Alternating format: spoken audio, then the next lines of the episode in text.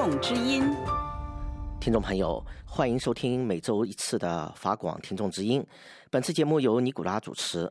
我们与您连线位于中国秦皇岛的听友林先生。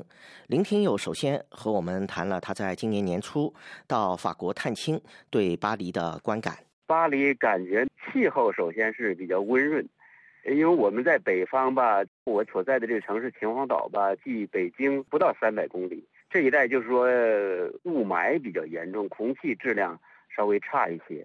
所以到巴黎去正好是那是一月份嘛，就感觉巴黎那时候也是时常阴雨，动不动就下点雨，感觉那个气候特别那种温润的感觉，就是气候感觉是特别好。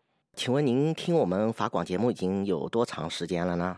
哦，我听的，呃，我感觉好像有十年，我大概从九零年这么样就开始听，一直九零年到两千年这么样，好像就不听了，大概有十年十年这么样的时间。那时候我一般都是早上听，就是都听早间的节目，就是说。那您现在还听吗？呃，现在不听了，因为后来这个信号不知道是什么原因，就是说，因为后来我有一度就听这个，比如说听德国之声啊，听这个澳大利亚澳广啊，呃，后来他们的信号都挺好，而法广的信号反而不好了，就是说听着也很费劲了，就是再后后来我就不怎么听了，就是说。那您以前是用什么的收听呢？呃，那时候我就用收音机，收音机来收听。请问您这次到了巴黎啊，也到我们法广中文部和我们领导见了面。那请问您现在对我们有什么建议吗？啊，我的建议，因为我收听法广吧，因为我本身做媒体的，我就是希望能听到一些国外的声音，或者说不同的声音。这个我也特别关心这个中国的这个民主啊、自由啊，或者民主啊这方面的进步。那么法广呢？我理解呢，呃，如果法广这一块，我因为有时候我也听美国之音，就是这个感觉，如果做新闻吧，好像法广在这方面好像是呃偏弱一点儿。我觉得法广应该从历史的角度再深入的做一些，我觉得会更好。比如当年，比如说像周恩来呀，他们好多人都到法国去，呃，勤工俭学也好，留学也好。搞革命也好，就把当年的一些真实的历史背景，比如说把那些东西再挖掘挖掘，再做一做，再梳理梳理，我我感觉可能更有意义。就是说，好，谢谢您的这个建议。那我我们现在啊，我们的节目在那个就是电脑啊上面也可以通过网上收听。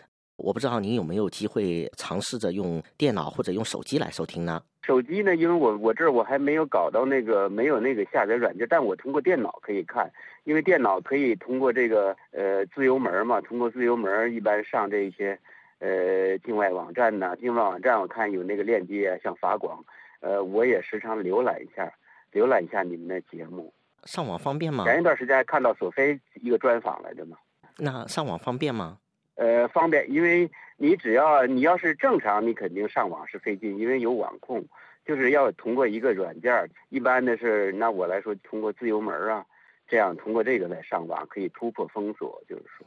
请问您对我们法广的节目还有什么建议，以便我们可以更进一步的促进呢？哎呀，我还没有想太好，就是说，我想的就是说，法广能不能从这个历史的角度，比如说，好多当年的一些实际的情形。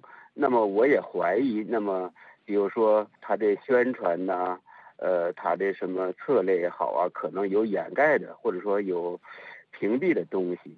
我想你们法广这一块，如果从历史能复原那种历史真实性的东西，我觉得那样更好，好像更有助于人们就说客观的看待一些历史的事情。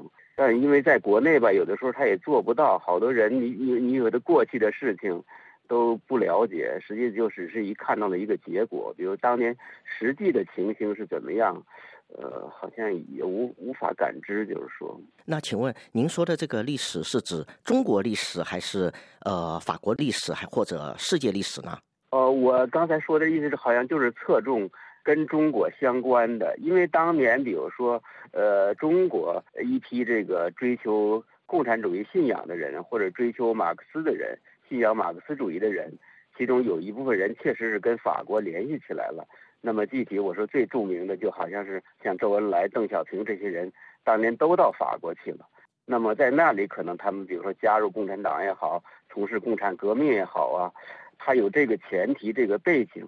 那么这段历史，那我们现在比如当我们国我我们感觉他们就是到那儿，呃，好像就是为中国革命寻找真理去了也好，干什么？可能一般人我们都有这种认识。那么实际的情形是怎样？好，感谢林先生接受采访。由于时间关系，本次节目到此结束。